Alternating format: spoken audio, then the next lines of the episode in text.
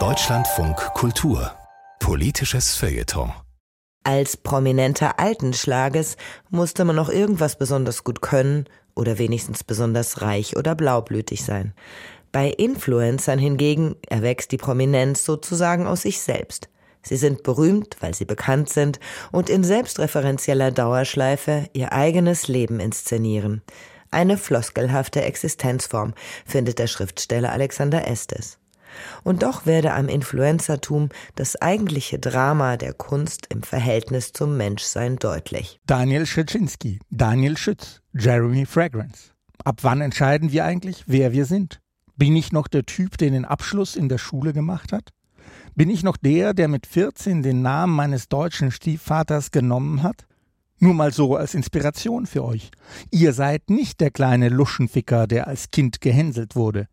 Ihr seid der, der ihr entscheidet zu sein. Wenn ich sage, ich bin Jeremy Fragrance, bin ich Jeremy Fragrance. Das sagt ein populärer Parfümvlogger, der seinen Künstlernamen nun zu oft genannt hat, als dass ich ihn wiederholen müsste. Ja, wer sind Sie, diese Influencer, und was macht sie so erfolgreich? Es scheint, als stellten diese Aristokraten des Internets, diese Herrscher über Social Media, eine vollkommen neue Art der Prominenz eine virtualisierte Weiterentwicklung der It-Girls, verfügen sie über keine klar profilierte Berufung oder Fähigkeit, die ihren Erfolg begründen würde.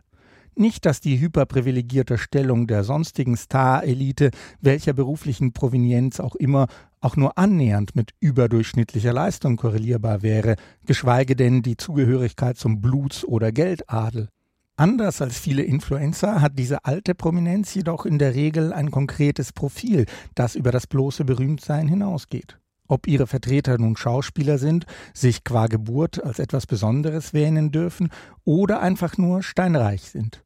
Influencer dagegen erscheinen historisch höchstens mit Salonlöwen und Damen von Welt oder Halbwelt vergleichbar, insofern ihre Prominenz sozusagen aus sich selbst erwächst. Sie wirken als Astralleiber der Star-Existenz. Denn ihre Arbeit dreht sich um ihr eigenes Leben. In selbstreferenzieller Dauerschleife, in einem immanenten Kreislauf der Luxurisierung, exponieren sie ihren aufgepimpten Lifestyle, den sie durch die damit generierten Einnahmen weiter aufpimpen und wiederum exponieren können. Sie sind Hamster im Drehrad des konsumistischen Kaufkraftwerks. So ist denn auch das Narrativ, dass jeder den eigenen Traum leben könne, als Neuauflage des Mythos vom Self-Made Man die wohl beliebteste trivialphilosophische Botschaft der Influencer-Welt, flankiert von klassischen Aufrufen zur Selbstoptimierung. Ihr könnt jeden Tag geiler werden, Jeremy Fragrance. Und in ihrer Credibility verbürgt durch inszenierte Authentizität. Ich lebe meinen Traum so, wie ich bin. Ich bin natürlich und ich habe den perfekten Körper oder genauer Body. Ich habe das perfekte Frühstück, den perfekten Urlaub, dazu die perfekte Sonnenbrille. Und jeder kann das schaffen, auch du. Dabei ist der Authentizitätsbegriff des Influencertums ein paradoxer oder zumindest hybrider. Influencer zeigen sich, wie sie sind, müssen aber dafür diejenigen werden, als die sie sich zu zeigen haben. Jeremy Fragrance berichtet, wie für einen Clip authentischer Appetit auf ein Produkt eben durch vorheriges Hungern vorbereitet werden müsse oder dass sich Sex vor den Aufnahmen negativ auf deren Erfolg auswirke. Denn das zieht zu viel Energy. Das Influencer-Dasein ist, mit den Worten der Streamerin Amaranth, ein konstanter Grind, also eine einzige Plackerei. Damit stimmt Amaranth ein in die klassische Influencer-Klage über jene Belastung, die aus der Verschmelzung von Privatleben und unausgesetzten medialen Präsenzdruck erwächst.